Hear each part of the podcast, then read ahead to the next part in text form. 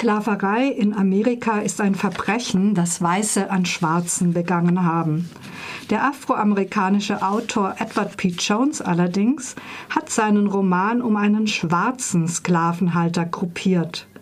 Während man sich noch fragt, was das soll und ob man das wirklich lesen will, ist man schon eingetaucht in eine große Erzählung über Herrschaft und Macht, Rassismus und Menschlichkeit. Die bekannte Welt. Henry und seine Eltern sind Mitte des 19. Jahrhunderts Sklaven eines mächtigen weißen Farmers im fiktiven Manchester County in Virginia.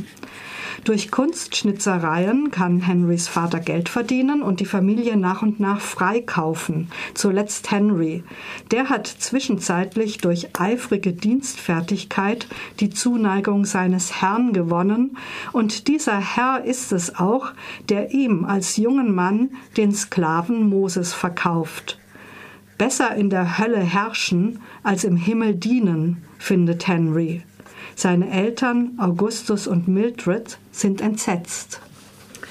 Willst du damit etwa sagen, du hast einen Mann gekauft und jetzt gehört er dir? Du hast den Mann gekauft und ihn nicht freigelassen? Du besitzt einen Mann, Henry? Ja, schon, ja, Papa. Henry schaute seinem Vater, von seinem Vater zu seiner Mutter. Auch Mildred erhob sich. Henry, warum?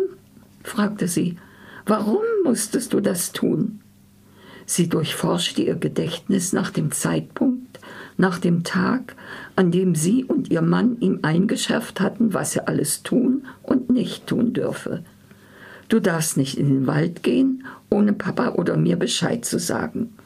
Ohne Freibrief darfst du keinen Fuß aus dem Haus setzen, nicht einmal um zum Brunnen oder auf den Abtritt zu gehen.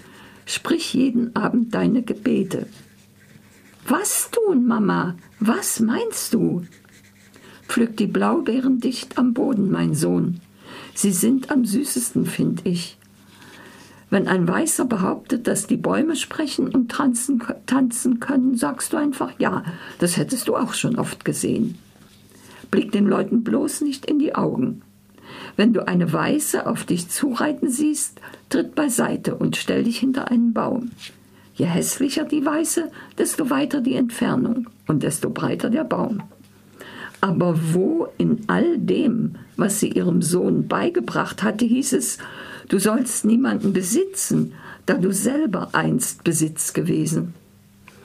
Eine so klare Meinung zum Wesen der Sklaverei wie Henrys Eltern hat kaum jemand in diesem Roman. Zu dicht ist das Gewebe der Macht, das weiße Sklavenhalter, Sklavenjäger, freie Schwarze und Sklavinnen und Sklaven verbindet.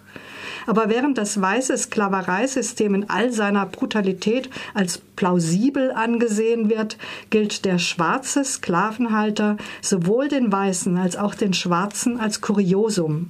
Dabei tut er nur, was die meisten tun. Er arrangiert sich mit dem System auf die für ihn gewinnbringendste Weise.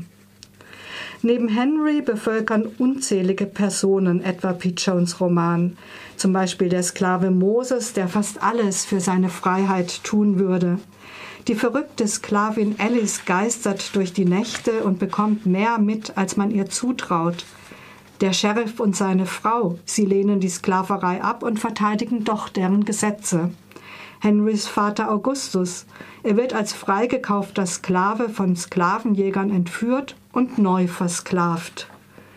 Die vielen Geschichten sind so fantastisch wie lakonisch erzählt.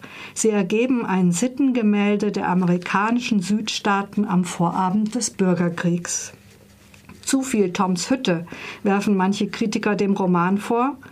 Aber würde eine schonungslosere Darstellung der stattgefundenen Gewalt nicht den Blick auf die subtilen Herrschaftsmechanismen verstellen? Mir scheint, es geht Pete Jones tatsächlich weder um Aufklärung noch um Skandalisierung.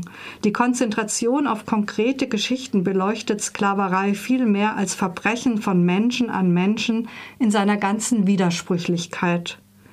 Unfreiheit quält alle Sklavinnen und Sklaven im Roman.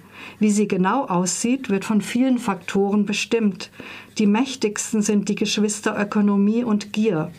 Die riesigen Plantagen scheinen ohne Sklaven nicht zu bewirtschaften zu sein, der märchenhafte Reichtum der Sklavenhalter nicht aufrechtzuerhalten. Das Wesen des Rassismus ist nicht ökonomischer Natur.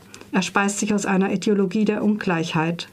Aber der ökonomische Mehrwert des Rassismus ist unbestreitbar und Gegenstand dieses Romans. Und damit verweist Edward P. Jones große Erzählung, für die er 2004 zu Recht, wie ich finde, den Pulitzerpreis erhalten hat. Damit verweist er aufs Hier und Jetzt, auf die uns bekannte Welt.